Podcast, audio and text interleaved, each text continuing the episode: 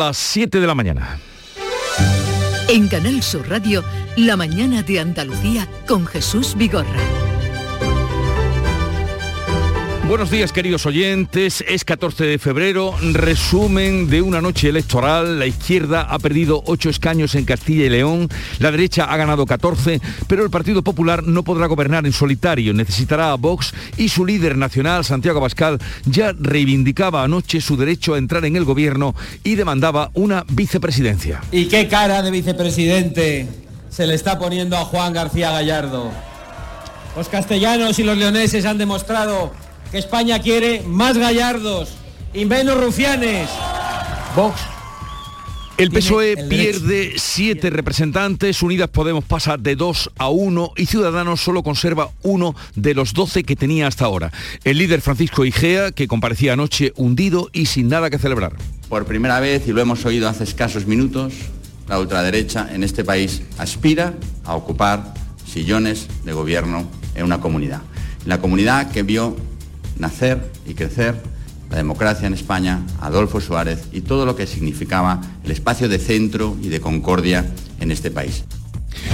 Apuntes de las elecciones en Castilla y León, ya daremos más cuenta de reacciones y de opiniones, pero vamos a Andalucía porque en Isla Cristina, Huelva, es día de hacer cálculos de las muchas pérdidas que ha acarreado el incendio de ayer en seis naves del pueblo. Comenzó en una nave de mariscos y se propagó a otras cinco adyacentes. El alcalde Genaro Horta estaba ayer visiblemente apenado y afectado porque son industrias potentes que emplean a muchos isleños. Tres empresas que son muy importantes para Isla Cristina. Estamos hablando de Martín Dorado con muchísima tradición y con muchísimo personal trabajando con ellos. Material de la barqueta que tiene también muchísima gente. El taller de nuestro amigo Alfredo Simoe. Y afortunadamente con la llegada de los bomberos y con la actuación de la Policía y Guardia Civil han hecho posible que no lleguen a, otras partes de, esta misma manzana que, hubiera sido ya una desgracia total. Día de movilizaciones de médicos y de docentes, los convoca el sindicato CESIP por una atención médica de calidad y por una docencia digna.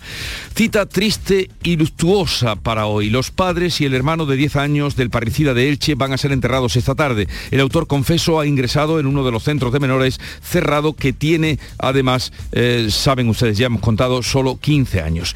Y comienza la que puede ser la semana de la invasión de Rusia a Ucrania. A tenor de lo que calcula Estados Unidos, será a mediados de semana antes de que acaben los Juegos Olímpicos de Pekín. Es lo que estima y lo que dice el asesor de seguridad del gobierno de Joe Biden, Jack Sullivan.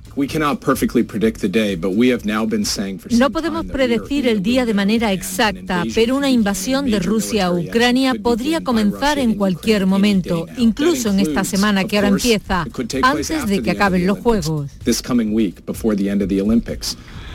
Y en cuanto al tiempo, ha llovido un poco esta madrugada, pero en eso se va a quedar, en un poco, muy poco. Despejará por la tarde. Las máximas irán en ascenso en el litoral mediterráneo, en descenso en el interior oriental y con pocos cambios en el resto. Vientos de componente oeste con intervalos fuertes en el litoral mediterráneo y en las sierras orientales.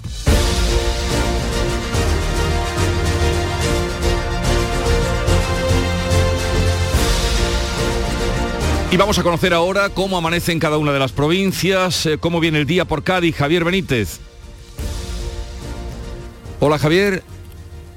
Muy buenos días. Buenos ahora. días, ahora te Está escucho. lloviendo, está lloviendo, esa es la buena noticia. La mala, como bien decías hace un momento, es que es una lluvia pasajera y esta tarde se van a despejar los cielos. A esta hora tenemos 14 grados. Y por el campo de Gibraltar, Fermín Soto, llueve también. Pues no, aquí no llueve, al menos de momento, ya sabes la inestabilidad climatológica de esta nuestra zona, ¿no? Pero tenemos intervalos de nubes, 13 grados de temperatura, la máxima prevista para hoy es de 16. En Jerez, David Gallardo. ¿Qué tal? Buenos días. 12 grados hasta ahora, llueve en Jerez. Mm, Pues eso es noticia, desde luego, que llueva. Huelva, Sebastián Forero. A esta hora 11 grados en la capital, no llueve, ha llovido esta noche, esperamos precipitaciones débiles, cuidado con la niebla, 18 grados en Ayamonte y Cartaya. ¿Cómo viene el día por Córdoba, José Antonio Luque? Camilo José Cela diría Orbaya suavemente o Chirimiri un poquito, eh, con 11 grados en la capital y con la posibilidad de llegar hoy a los 18 grados. Pero vamos, que parece que, que el Chirimiri quedará, quedará en eso. Orbaya suavemente. Y por Sevilla, Pilar González. Igual ha llovido de forma muy débil. Vamos a alcanzar una máxima de 19 grados. Ahora tenemos 12 en la capital. ¿Cómo amanece en Málaga, José Valero? Pues intervalos de cielos nubosos ahora, poco nubosos a partir del mediodía. En el interior se esperan precipitaciones débiles a primeras horas, que como has dicho ya sería noticia, por ahora nada. Máxima de 23 grados en Vélez, 22 en la capital. En Jaén, Alfonso Miranda. A esta hora está lloviendo en la zona centro y norte de la provincia de Jaén, 10 grados en la capital. En Granada, Jesús Reina. Muy buenos días, 7 grados en la capital, ha llovido esta noche, puede que también tengamos precipitaciones a primera hora de la tarde. Y por Almería, ¿cómo amanece María Jesús Recio? Con algunas nubes, con riesgo de lluvia en las sierras, 11 grados, la máxima alcanzará los 18.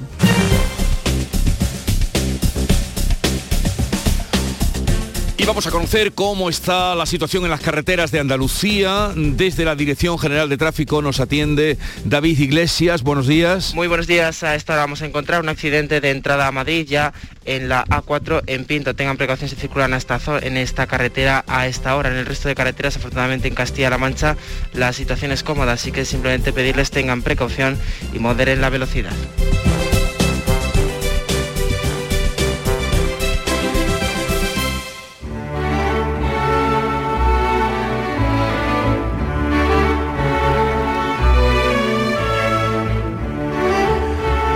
Partido Popular, como les venimos contando, ha ganado las elecciones en Castilla y León y otra vez las encuestas de Tezanos, como recuerda el tempranillo, erraron el pronóstico. Tempranillo de Tezanos adivino. ¿Alguien ha visto a Tezanos con su vaticinio en mano? Si Tezanos pone un puesto con la bola de rapel, no seré yo, por supuesto, quien vaya en busca de él. Que se hace como en el CIS, adivinando el futuro, y de él me dejo seguir, me esperan tiempos muy duros. Dijo, en Castilla y León no ganarán populares, aunque compartan a Juárez con la derecha de vos. Y ya ven, que tomen nota los que al oír vos se espantan, que la distancia no es tanta con la socialista cota. Y así en Castilla y León, lo saben los del PP, el gobierno habrá de ser no de uno solo, de dos. Así que unos y otros han de saber con razón que hace falta tener Vox, además de tener votos.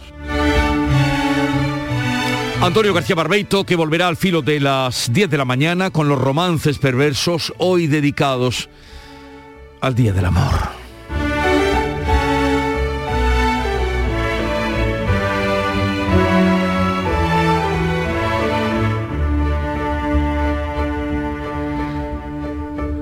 Siete, siete minutos de la mañana.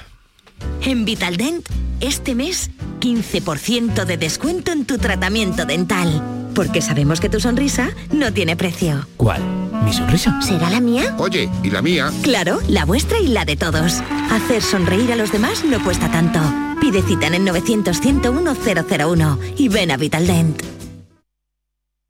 Precisamente acababa de hacer planes de viaje para desconectar cuando llega ese email. Un trabajo inaplazable. ¿Y qué pasó? Nada, cambié mi viaje sin gastos de cancelación. Es confianza incluida. La forma de viajar de viajes el corte inglés con todas las garantías para que tu tranquilidad viaje siempre contigo. Consulta las ventajas y condiciones del programa en viajes el corte inglés. La mañana de Andalucía con Jesús Vigorra. Noticias. Vamos a contarles la actualidad de este día. El Partido Popular ha ganado las elecciones celebradas en Castilla y León este domingo, aunque los 31 diputados obtenidos no les permiten gobernar en solitario. El PSOE se convierte en la segunda fuerza en esa comunidad y la gran triunfadora de la noche ha sido Vox, que pasa de tener 1 a 13 representantes en las Cortes castellano-leonenses. Y el claro perdedor, pues Ciudadanos, que se queda con un diputado. Tenía 12. También muy destacado el incremento de apoyos a los partidos de la España vacía o que han surgido a partir de ese movimiento. La participación ha sido dos puntos inferior a la de hace tres años. En esa ocasión se votaron junto con las municipales. Nos informa de todo ello Carmen Rodríguez Garzón.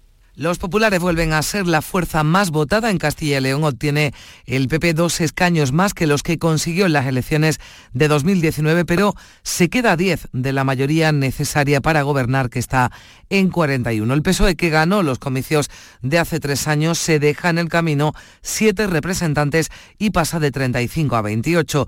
Vox es sin duda el partido que más crece, tenía un diputado y ahora contará con 13 ciudadanos, que fue llave del gobierno en esta comunidad sufrido una auténtica sangría de votos. Se queda con un parlamentario, pierde 11. Podemos obtiene un procurador en las Cortes de Castilla y León y hasta siete parlamentarios se llevan la fuerza localista Soria, ya que no tenía representación, entra con tres escaños en la Cámara Autonómica Unión del Pueblo Leonés, pasa de 1 a 3 y por Ávila mantiene el diputado que tenía. Pues con estos resultados, ¿qué escenarios se abren a partir de ahora para gobernar?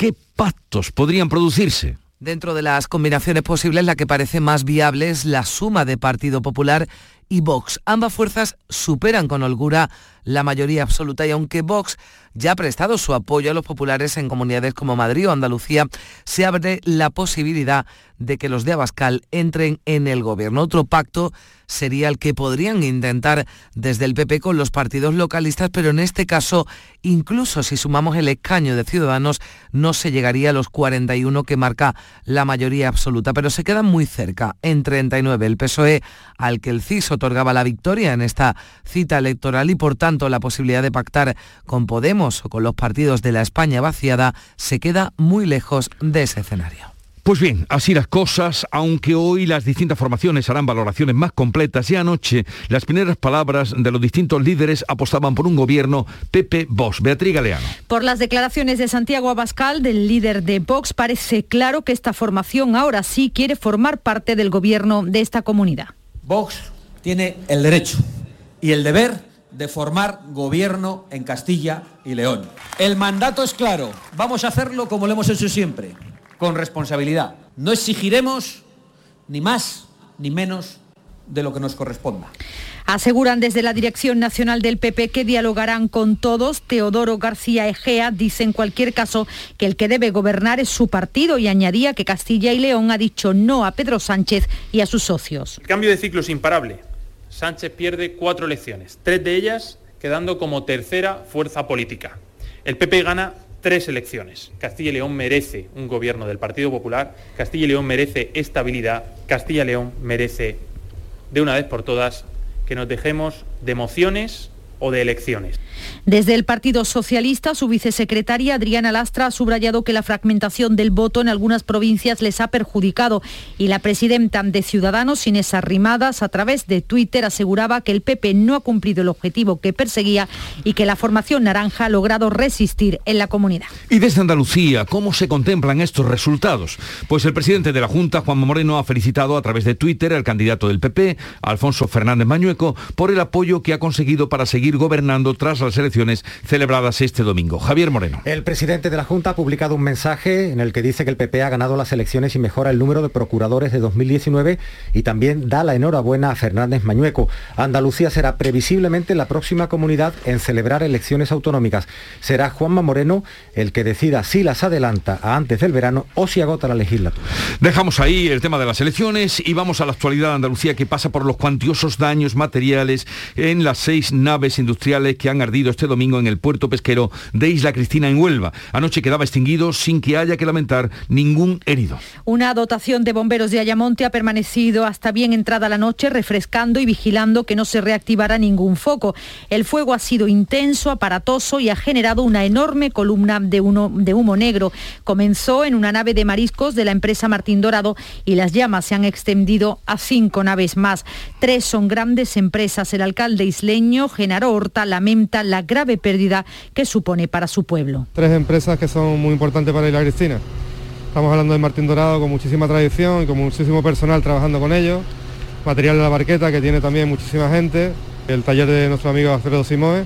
Y afortunadamente con la llegada de los bomberos y con la actuación de la Policía y Guardia Civil han hecho posible que no lleguen a, a otras partes. Hemos quedado emplazados con el alcalde de Isla Cristina para después de las 8 que nos dará cuenta si hay ya alguna evaluación de los daños. La Confederación Hidrográfica del Guadalquivir estudiará mañana martes nuevas restricciones para los riegos. Cuentan con un 30% menos de agua que la temporada pasada, así es que los agricultores ya se temen lo peor. En enero las precipitaciones han descendido un 85% en relación a otros años. Los cereales de invierno como el trigo se encuentran en situación preocupante y las siembras se están secando. Los agricultores están retrasando ante la incertidumbre la siembra de cultivos de primavera.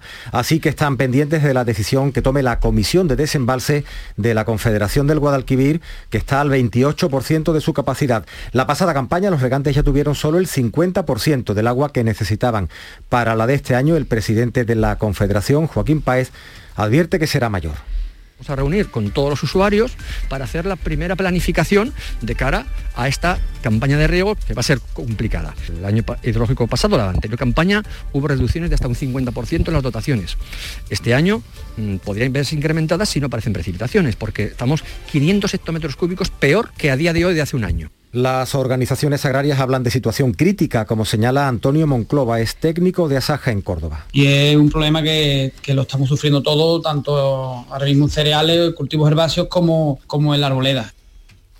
En Jaén la sequía ha acelerado la recogida de la aceituna y prácticamente todas las cooperativas y almazaras de la provincia han dado por concluida la recolección. Bueno, pues no pinta bien la situación a pesar de esa eh, lluvia débil que ha caído esta mañana, como nos contaban nuestros compañeros en gran parte de Andalucía, pero que parará o ha parado ya y por la tarde nada. Mañana martes vamos a otro asunto. Dejará de ser obligatorio el pasaporte COVID en Andalucía para acceder al ocio nocturno, a la hostelería y también a las residencias de ancianos que hasta ahora se venía exigiendo. Estaba en vigor desde el 20 de enero. La mejora de los datos de contagios, pero sobre todo la menor presión hospitalaria ha llevado a la Junta a decidir no pedir su prórroga al Tribunal Superior de Justicia de Andalucía, lo ha dicho el consejero de Salud, Jesús Aguirre. No vamos a pedir la renovación de esa, del pasaporte COVID al Tribunal Superior de Justicia, luego directamente decaerá la obligación de pasaporte COVID para ocio nocturno, para eh, restauración eh, para sanitario y sociosanitario, a partir del martes que viene ya no será obligatorio en Andalucía el pasaporte COVID. ¿eh? Los hosteleros respiran aliviados, dicen que hay que empezar a mirar al futuro. Antonio Luque es el vicepresidente de la patronal hostelera andaluza. Creo que ha sido positivo, que ya pensamos que con los números que están y, y como está ya bajando esta sexta ola, pues yo creo que ya no será necesario continuarla.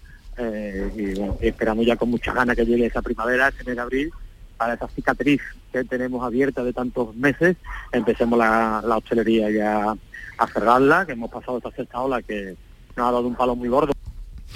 El presidente de la Junta ha puesto punto y final a su viaje oficial a la Exposición Universal de Dubái con un marcado acento económico. Juanma Moreno ha visitado este domingo la Feria Internacional de la Alimentación y Bebidas, en la que participaban o han participado 39 empresas del sector agroalimentario andaluz. La intención es ampliar las ventas en Oriente Medio y seguir batiendo récord de exportaciones que fueron de 11.000 millones de euros en 2021. Son datos que llevan al presidente andaluz a pensar en nuestra comunidad como una potencia agroalimentaria europea. Creo que podemos llegar todavía más alta. Andalucía aspira a ser la gran potencia agroalimentaria de Europa y para eso tenemos que abrir nuevos mercados y consolidar los ya existentes, entre ellos el de Oriente Medio. Además, el presidente andaluz se ha reunido con el responsable de la compañía aérea Emirates para abordar la posibilidad de establecer una línea directa entre Andalucía y Dubái. Un nuevo barco cargado con 6.000 toneladas de arenas tóxicas procedentes de Montenegro está atracado en el puerto de Sevilla.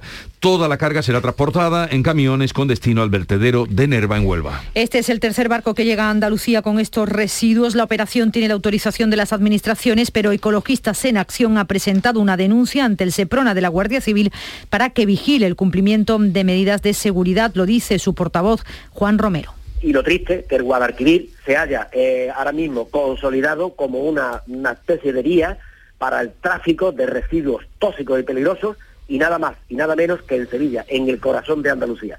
Esto dice mucho y debería de provocar al menos una conciencia y un poquito de rebeldía en los andaluces, que nos han convertido en la cloaca tóxica de países de Europa y extracomunitarios. Un hombre ha muerto y otro ha resultado herido tras caer una torre de iluminación sobre un campo de fútbol en el municipio asturiano de Pola de Lena. El fuerte viento que soplaba en la zona arrancó una valla publicitaria y esta derribó la torre eléctrica, la torreta eléctrica que cayó sobre varios aficionados. Uno de ellos falleció a pesar de los intentos para reanimarlo por parte de los equipos médicos. Otro espectador fue trasladado en UBI móvil al hospital con un traumatismo cráneoencefálico y su pronóstico es reservado. El joven de 15 años detenido en Elche, Alicante, por presuntamente matar a sus padres y su hermano de 10 años años, ha pasado su primera noche en un centro de medidas socioeducativas especializado en adolescentes. Es un centro en régimen cerrado tras la decisión en ese sentido de la Fiscalía de Menores que pocas horas antes había asumido su custodia. El joven ya pasó dos noches en un calabozo especial para menores en el cuartel de la Policía Nacional de Alicante. Llegamos así a las 7.20 minutos de la mañana, en un momento la revista de prensa con Paco Rellero. Información, cercanía, diversión. Así es la tarde de Canal Sur Radio con Mariló Maldonado. Tu programa de radio de las tardes en Andalucía. Con toda la actualidad y las historias que más te interesan. La tarde de Canal Sur Radio con Mariló Maldonado. De lunes a viernes desde las 3 de la tarde. Quédate en Canal Sur Radio. La radio de Andalucía.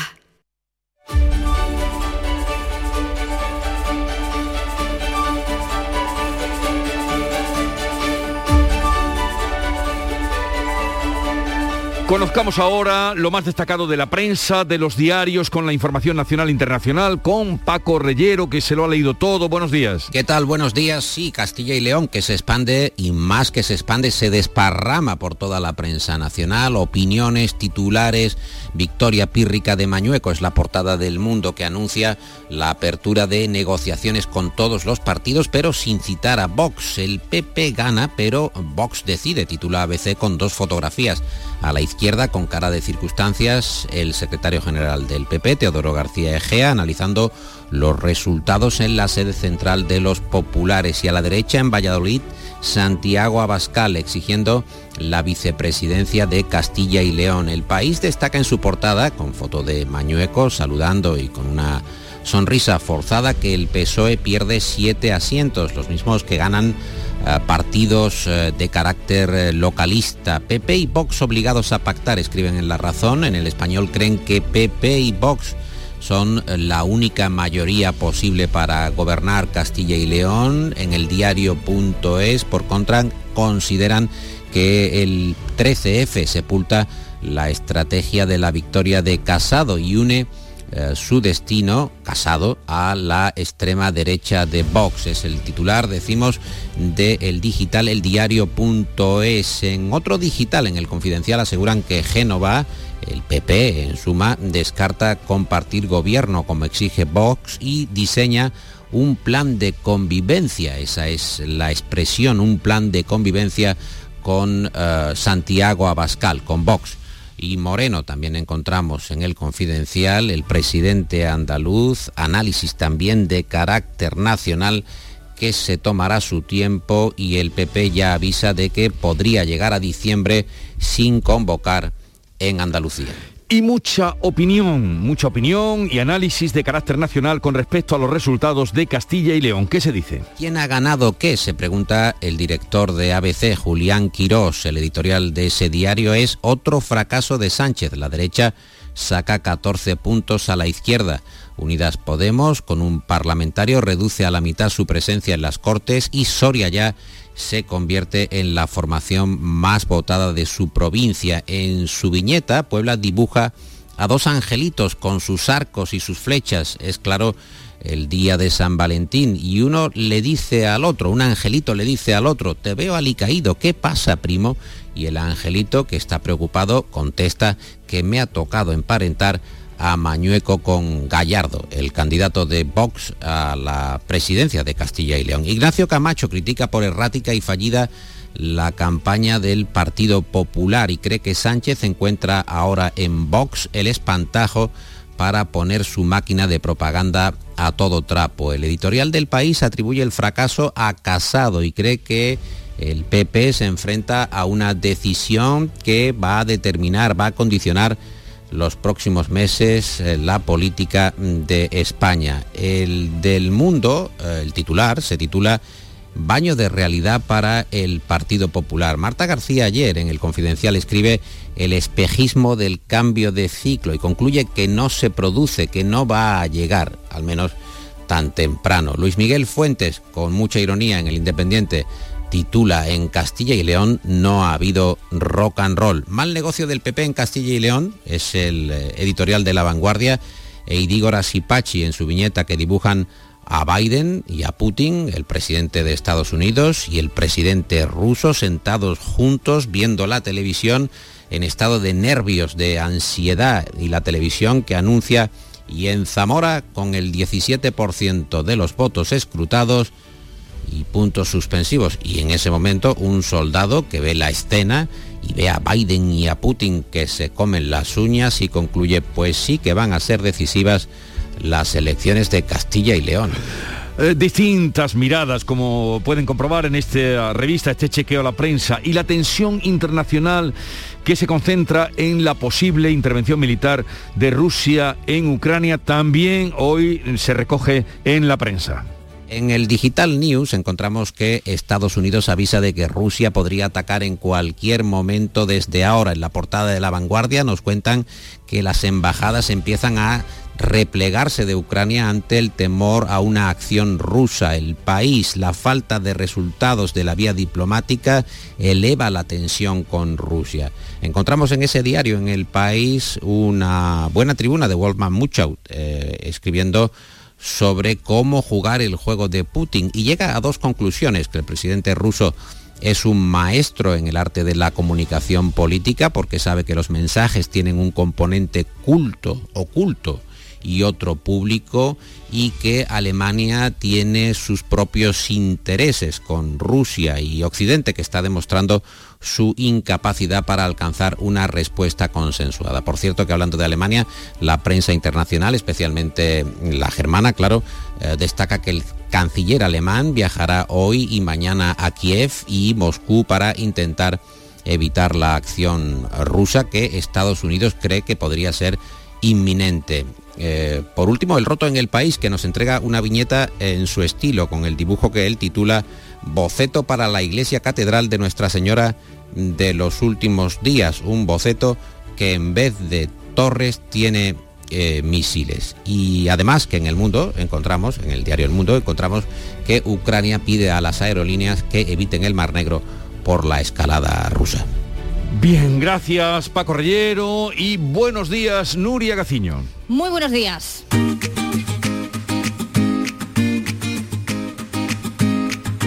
Vitaldent les ofrece este programa.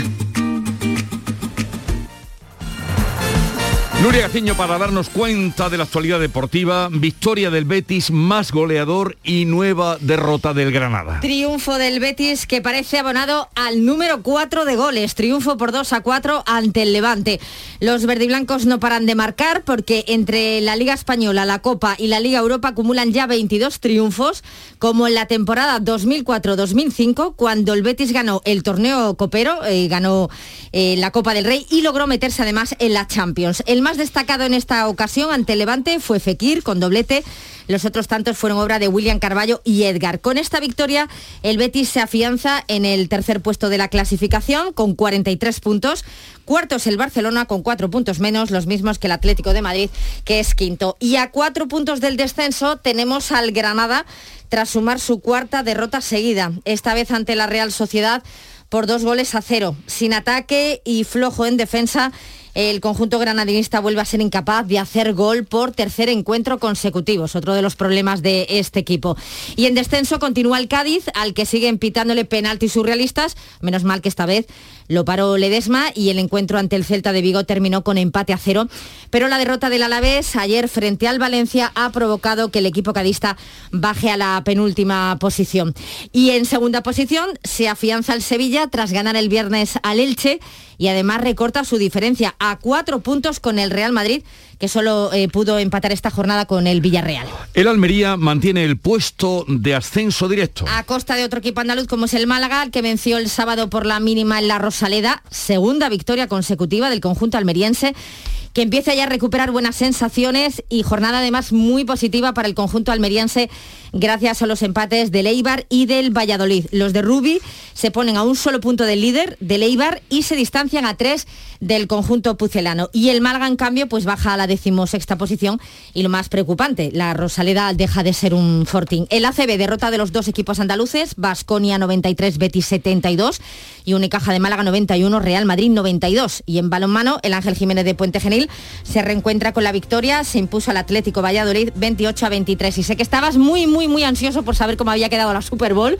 por si, eh, por, el que no, vamos, por la persona a la que no, no haya estado despierta esta madrugada, Los Ángeles Rams han vencido a los Cincinnati Bengals. 23-20, eh, han remontado. Los Ángeles han triunfado, han, volado. han volado. Y de los Goya... ¿viste Mejor no hablar de la gala. en Vitaldent, este mes, 15% de descuento en tu tratamiento dental. Porque sabemos que tu sonrisa no tiene precio. ¿Cuál? ¿Mi sonrisa? ¿Será la mía? Oye, ¿y la mía? Claro, la vuestra y la de todos. Hacer sonreír a los demás no cuesta tanto.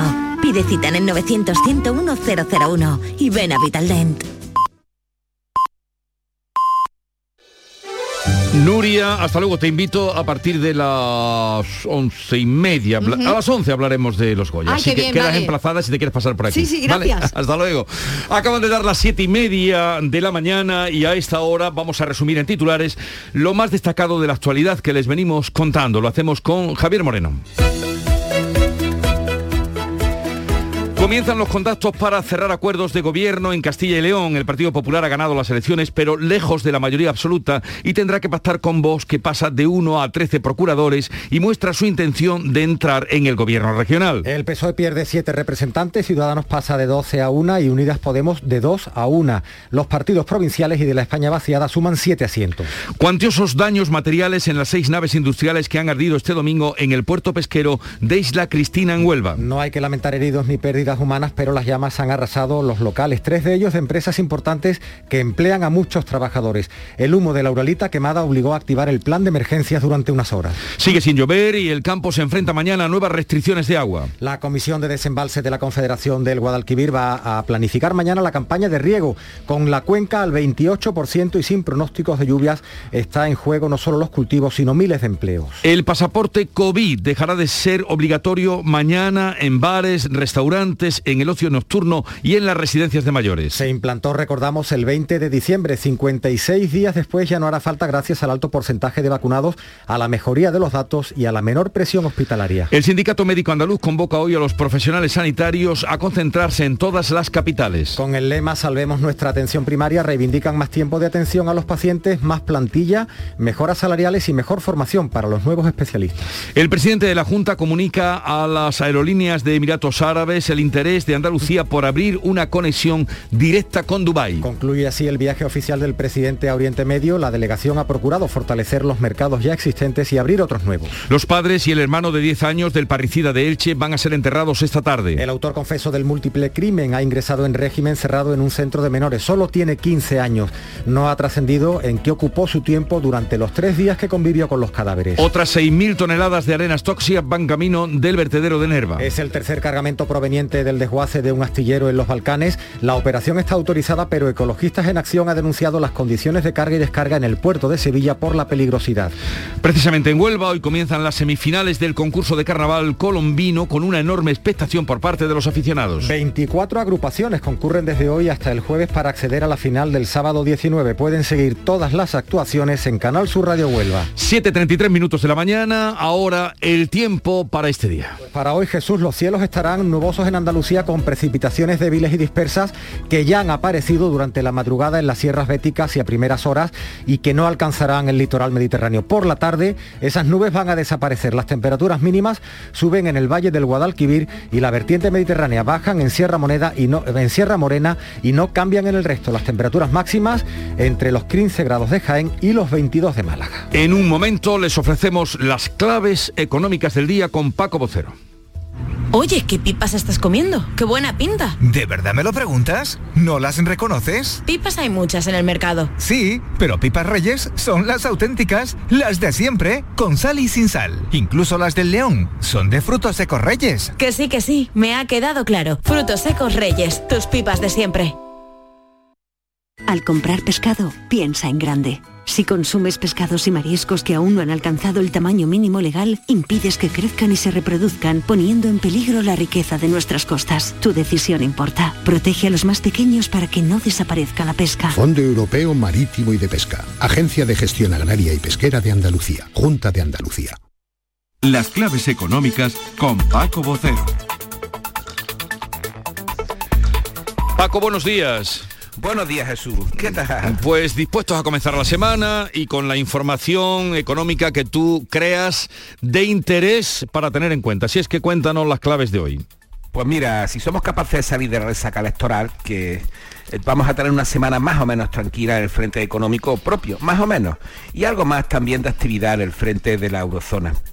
Vamos a ver, eh, comenzamos mañana martes con la confirmación del dato de IPC de enero, que recordemos arrancó en el 6% con el menor coste de la electricidad, pero que elevó la inflación subyacente hasta el 2,4%, la tasa más alta de 2012. Y ahí está en buena parte de la amenaza hay que recordar que el INE ha renovado la base de medición estadística, mm.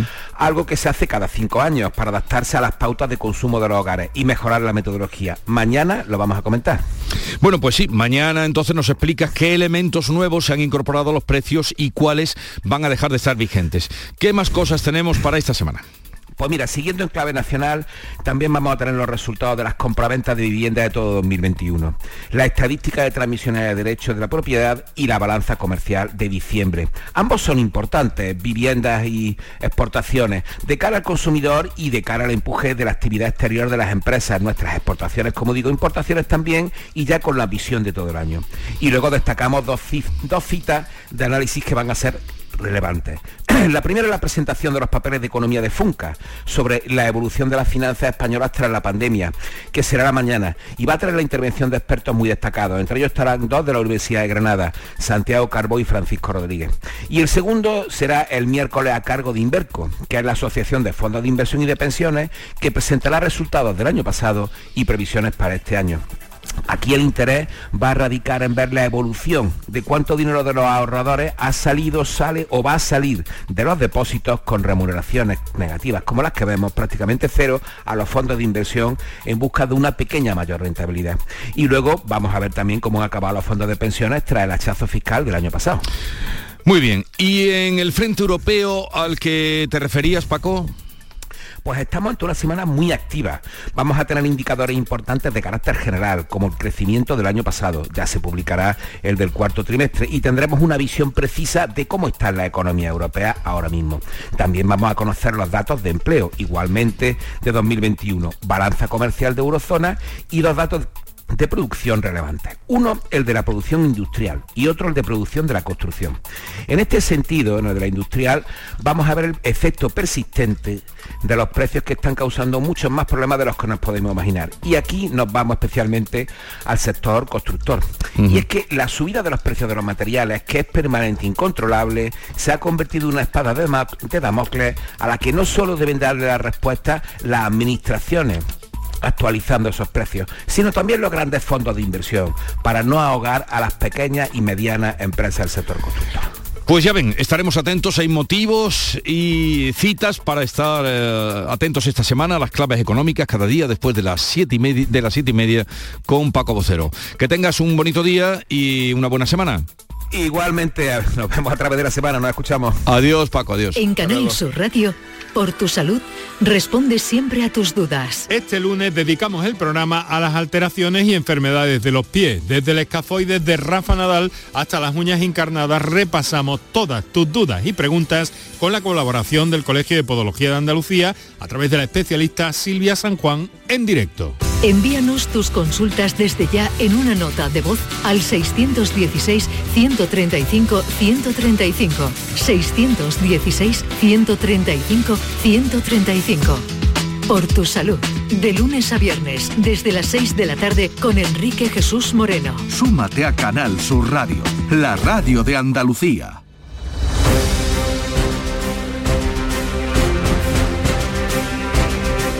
Vamos a contarles ahora, queridos oyentes, otras noticias de Andalucía que completan el panorama informativo de este 14 de febrero. En Almería ha sido detenido un presunto estafador que ofrecía contratos de trabajo falsos a inmigrantes. María Jesús Recio. Es un hombre de 28 años que la Guardia Civil ha detenido en Garrucha. No solo ofrecía esos contratos, también el acceso a una vivienda de alquiler y a un empadronamiento. Lo hacía aparentemente de forma altruista, pero las investigaciones han desvelado que les cobraba dinero, entre 300 y 3.000 euros. Les ofrecía contratos falsos de empresas dadas de baja en el sector de la hostelería o que no habían existido nunca. Al recibir el dinero se distanciaba de las víctimas. Se le imputan delitos por estafa, falsedad documental y favorecimiento de la inmigración irregular. Tiene antecedentes por numerosos delitos y la operación sigue abierta.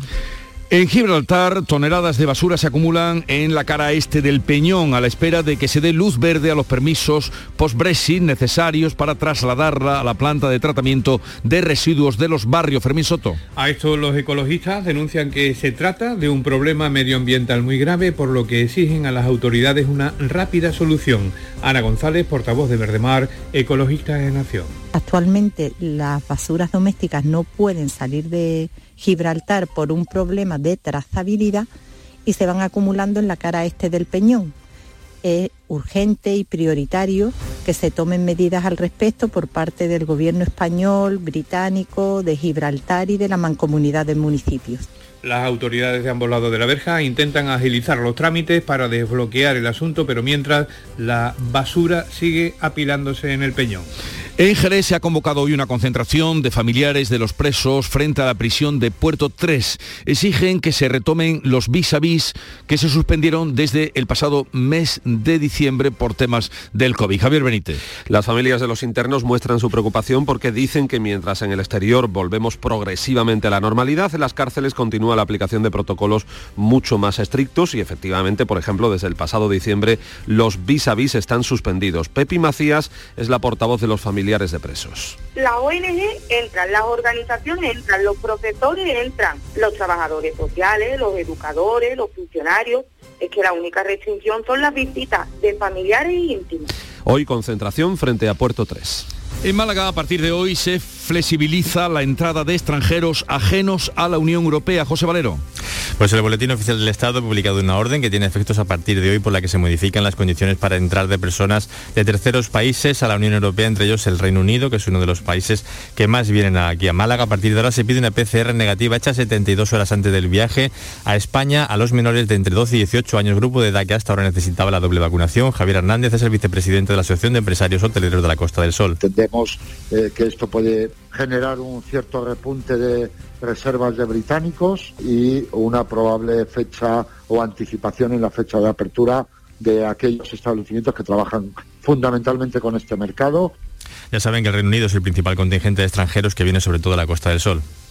En Jaén, el centro de vuelos experimentales de Villacarrillo se ha convertido ya en estratopuerto. Ha sido el elegido como único lugar del mundo para hacer turismo espacial low cost. Alfonso Miranda. Lo llevaría a cabo la empresa alemana Lilium. Serían globos impulsados por helio que llegan a 35-40 kilómetros de altura y el viaje podría costar unos 110.000 euros. Antonio Biguri es el director técnico del centro de vuelos experimentales. Que tenemos más de 300 días operacionales, operacionales al año con buenas temperaturas, sin lluvia, con poco viento y aparte pues contamos con un espacio segregado que permite que ninguna otra nave pueda volar, por lo tanto permite que estos vuelos sean muy seguros.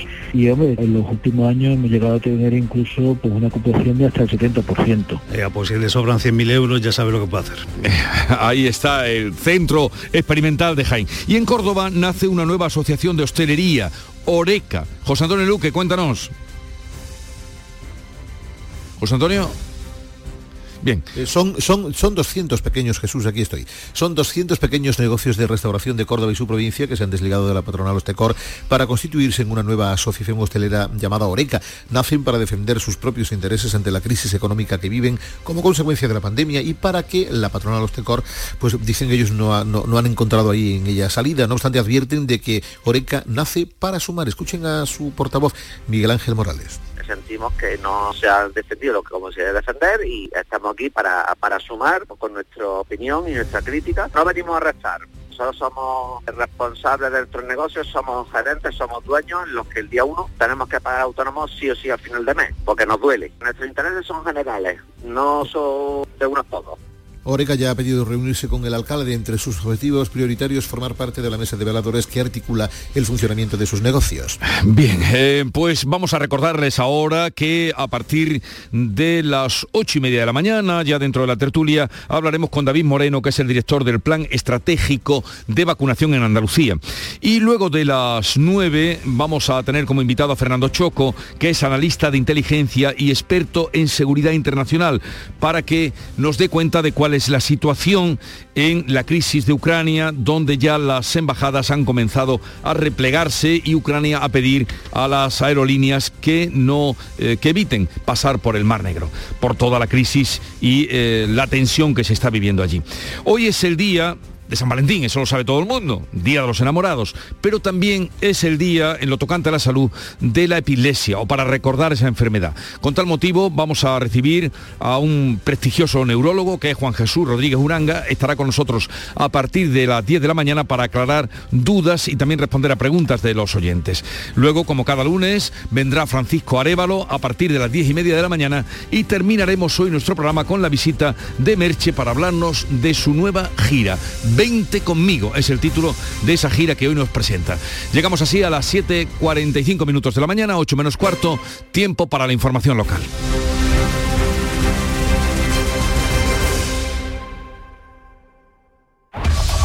En la mañana de Andalucía de Canal Sur Radio, las noticias de Sevilla. Con Pilar González. Hola, buenos días. A esta hora hay 7 kilómetros de retención en la subida al Centenario sentido Cádiz por la avería de una furgoneta. El vehículo ya se ha retirado, así que tiende a agilizarse la circulación. Hay un kilómetro en sentido Huelva, también en el Centenario. En la entrada a la ciudad por la 49 hay dos kilómetros, uno por el patrocinio, dos por la autovía de Utrera y también por la de Coria y uno por la de Mairena, uno en Bellavista y uno también en el nudo de la Gota de Leche, sentido Ronda Urbana Norte. En el interior de la ciudad, tráfico intenso en la entrada por el Alamillo, Avenida Juan Pablo II Avenida de Andalucía, sentido Luis Montoto, y en la Ronda Urbana Norte en ambos sentidos, a la altura de San Lázaro y de Pino Montano. En cuanto al tiempo, hoy tenemos nubes con precipitaciones débiles en general y dispersas, ya lo ha hecho esta noche, a primera hora de la mañana también, y a mediodía se aclara el cielo, el viento sopla del oeste y la máxima prevista es de 18 grados en Morón, 19 en Sevilla, 20 en Écija y en Lebrija. A esta hora 12 grados en la capital. ¿Te está afectando la subida de la luz? Claro que sí. Por eso en Insolac Renovables instalamos paneles fotovoltaicos de autoconsumo con los que podrás generar tu propia electricidad. Y ahora, con la subvención del 40% de la Agencia Andaluza de la Energía, lo tienes mucho más fácil. Entra en insolacrenovables.com e infórmate de las ventajas que tiene el autoconsumo. Insolac, expertos en energías renovables desde 2005. Hay muchos psicólogos, pero muy pocos valorados entre los tres mejores de España en los Doctoralia AdWords y Francisco Hidalgo del Centro Avanza es uno de ellos. Nuevo centro especializado en psicología para niños y adolescentes en Sevilla Este, con tu primera visita gratuita. Déficit de atención, hiperactividad, dificultades académicas. Más información en avanza.com con doble N. Llámanos al 651 63 63 63. En Canal Sur Radio, las noticias de Sevilla. Tres jóvenes han muerto este fin de semana en accidentes de tráfico en nuestra provincia. Son la mitad de los fallecidos en todo el país. Un joven de 21 años perdía la vida a las 7 y media de la mañana del domingo tras salirse en la carretera en la A471 a la altura de Lebrija. Es una vía de amplios carriles, pero con curvas y cambios de rasante. El sábado, dos hombres de 29 años fallecían en la A92 a la altura de Osuna, también al salirse de la vía eh, con el coche en el que iban. Los tres han muerto en el acto. Y la Policía Local de Sevilla ha presentado este fin de semana cinco locales por incumplimiento de la normativa. Ha desalojado a 90 personas de un local de ocio nocturno en la calle Cristo de la Sé, en la Gran Plaza. Sobrepasaba el aforo permitido, que es de 70. Los vecinos habían quejado de las molestias que ocasionaban. Además, la policía ha realizado 21 inspecciones de bares y ha reforzado una labor preventiva para evitar la celebración de botellonas por las aglomeraciones. En total, ha intervenido en 24 ocasiones por estas botellonas y ha interpuesto 133 denuncias. El martes desaparece mañana la obligación de presentar el pasaporte COVID para entrar en bares, restaurantes y locales de ocio, una medida que pidieron los hosteleros para evitar que en diciembre hubiera mayores restricciones. Pasado este tiempo, el presidente de la patronal hostelera de Sevilla, Antonio Luque, entiende que la medida ha funcionado, que además ha contribuido a aumentar las vacunaciones y ahora es el momento de retirarla y mirar al futuro creo que ha sido positivo, que ya pensamos que con los números que están y, y como está ya bajando esta sexta ola, pues yo creo que ya no sería necesario continuarla. Esperamos ya con mucha ganas que llegue esa primavera, ese mes de abril, para esa cicatriz que tenemos abierta de tantos meses, empecemos la, la hostelería ya a cerrarla. El presidente de los hoteleros sevillanos, Manuel Cornax, espera también que el turismo se vaya recuperando en esta primavera. Si no tenemos problemas de geopolítica ni más rebrotes de COVID, se entiende que la recuperación irá siendo paulatina, no va a ser eh, de golpe. Yo los números del 2019 no creo que se produzcan en ningún caso eh, antes del 2023, pero vamos, sí que vaya viendo poquito a poco una recuperación progresiva, muy lenta, pero que se produzca. Todo indica que nos aproximamos al final de la sexta hora. El delegado de Fiestas Mayores del Ayuntamiento de Sevilla, Juan Carlos Cabrera, ha asegurado en Canal Sur Radio que afronta la celebración de las fiestas de la primavera, Semana Santiferia, con mucha ilusión. Tiene los mejores momentos ¿no? que vive esta ciudad con su Semana Santa, con su feria y sobre todo las ganas, las ganas y la alegría que hay en la gente de poder disfrutar ya de una vez por todas. Hemos pasado una mala racha, queremos y así deseamos volver a normalidad, todavía hay que seguir con las recomendaciones sanitarias, que es cierto, la Consejería de Salud actualiza hoy los datos de contagio e incidencia. De momento está en 433 casos por 100.000 habitantes, aunque hay 67 municipios de nuestra provincia que están en mejor situación que la media. En el lado opuesto, dos municipios con una tasa por encima de 1.000 casos por 100.000, Olivares y Carrión de los Céspedes. El nivel de vacunación en nuestra provincia está un punto por encima de la media andaluza, una, aunque la diferencia aumenta cuando hablamos de los niños de entre 11 y 5 años. En Sevilla, el 56,4% de esta franja de edad tiene una primera dosis, es un 2% más que la media de nuestra comunidad.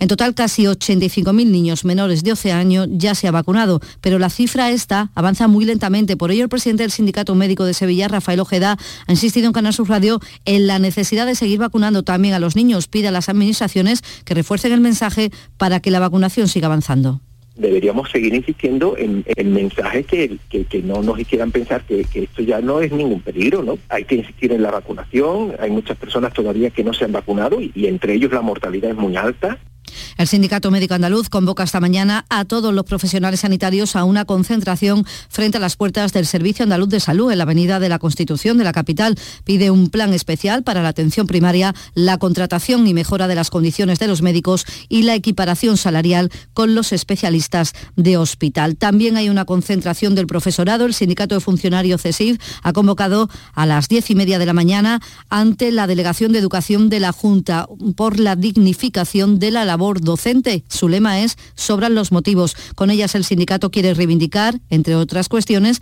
la ampliación de plantillas y reducción de las ratios, así como la equiparación salarial del profesorado andaluz. 7.51 minutos de la mañana. La confianza de miles de personas ha convertido a Kia en la marca de coches más elegida en 2021. Aprovecha que vuelven los 10 días Kia, del 10 al 21 de febrero, y descubre tú mismo por qué. Datos MSI para canal particular en 2021.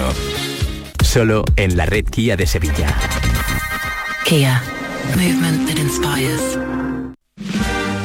La noche del llamador. El martes 22 de febrero, el llamador en el Lope de Vega. A las 9 de la noche, ceremonia de entrega del Memorial Luis Vaquero a la banda municipal. Abel Moreno y la Hermandad del Gran Poder. Escúchalo en directo en Canal Sur Radio Sevilla. Y también lo podrás ver en Canal Sur Más y canalsur.es. Las noticias de Sevilla.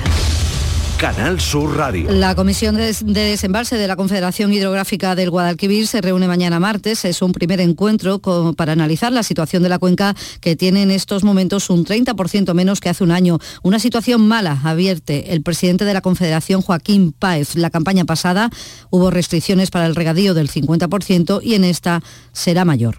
La situación es preocupante. Estamos teniendo un año ideológico especialmente seco, un 30% más seco en lo que llevamos de año ideológico desde el 1 de octubre que la media de los últimos 25 años. Las perspectivas eh, a corto plazo son malas En Corea del Río, a las nueve y media de la mañana, habrá una concentración ante el juzgado de la Asociación de Vecinos afectados por los vertidos tóxicos de combustible en la barriada Guadalquivir. Son 4.000 vecinos los afectados.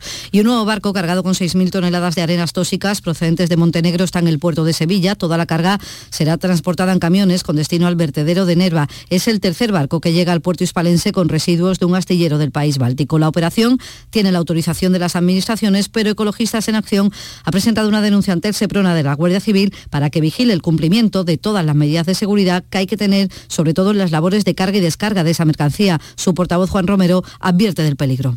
Porque eh, al descargar al aire libre, el viento el viento y supuestamente si está lloviendo, pues lo mismo puede arrastrar al agua o puede dispersar los contaminantes vía vía atmosférica. Y esto, pues, las personas como respiren ese tipo de partículas, sobre todo las ultrafinas, provocan problemas de salud. Las empresas interesadas en las obras de reparación de la A92 tienen de plazo hasta mañana para presentar sus ofertas ante la Consejería de Fomento. Son obras para reparar el firme de 14 kilómetros, 6 millones de euros, cofinanciados con fondos europeos. Los materiales asfálticos son sostenibles, automatizados e inteligentes. Es el tramo que va de Sevilla a Alcalá. La consejera de Fomento, Marifran Carazo, ha explicado que se trata de unas obras muy necesarias para Sevilla. Es un proyecto para la provincia de Sevilla, del kilómetro cero al kilómetro metro 15, que es el tramo que tiene la mayor intensidad de tráfico de toda la A92 y hacía falta tantos años después no parchear como se viene haciendo, sino una intervención integral para recuperar su firme y lo hacemos con fondos europeos. Y esta semana se celebra el 50 aniversario del espectáculo Quejío, el primero que puso en escena la mítica compañía La Cuadra, dirigida por el sevillano Salvador Tábora. A esta hora tenemos 11 grados en Albaida, 9 en El Madroño, 11 en Marchena, 12 en Sevilla. Escuchas La mañana de Andalucía con Jesús Vigorra, Canal Sur Radio.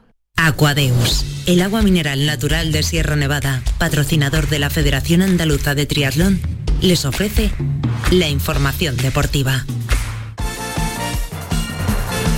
8 menos 5 tiempo para la información del deporte, como cada mañana con Nuria Gaciño, con suerte desigual para los equipos andaluces, no victoria del Betis, pero perdió el Granada. Cuéntanos, buenos días. Muy buenos días, victoria del Betis más goleador esta temporada y nueva derrota, como decías, del Granada.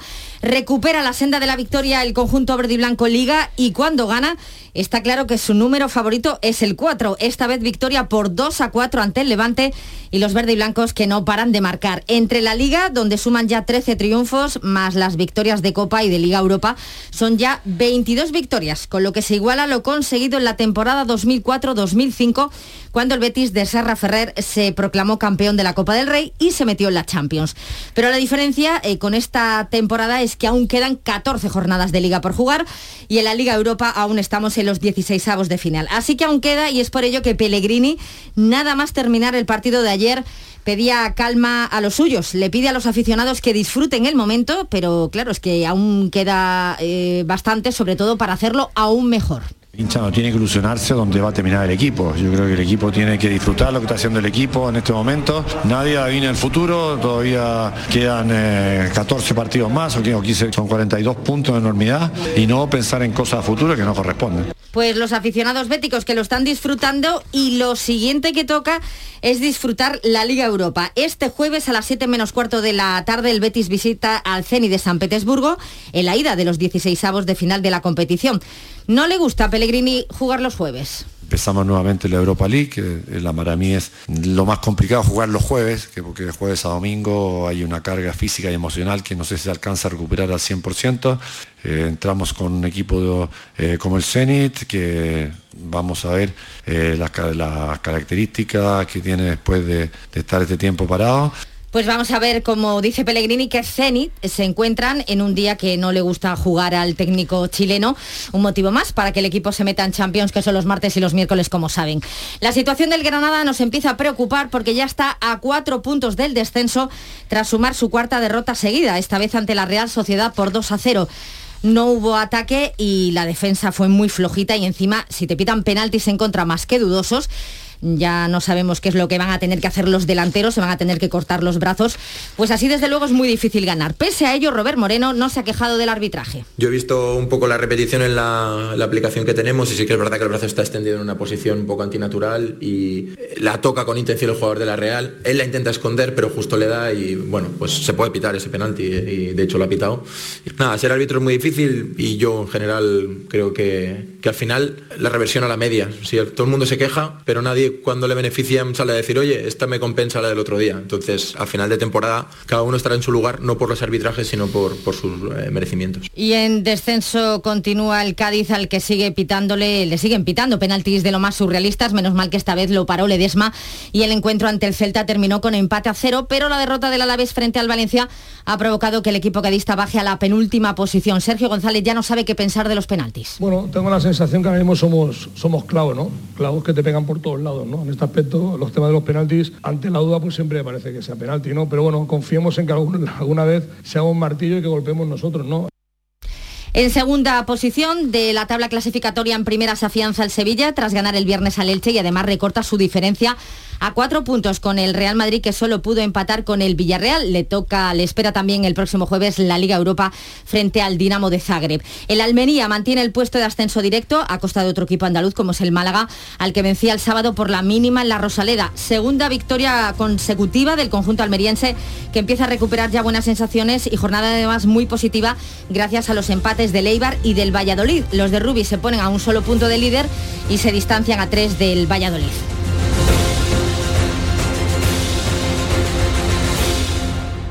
Aquadeus, ahora más cerca de ti, procedente del manantial Sierra Nevada, un agua excepcional en sabor, de mineralización débil que nace en tu región. Aquadeus Sierra Nevada es ideal para hidratar a toda la familia y no olvides tirar tu botella al contenedor amarillo. Aquadeus, fuente de vida, ahora también en Andalucía.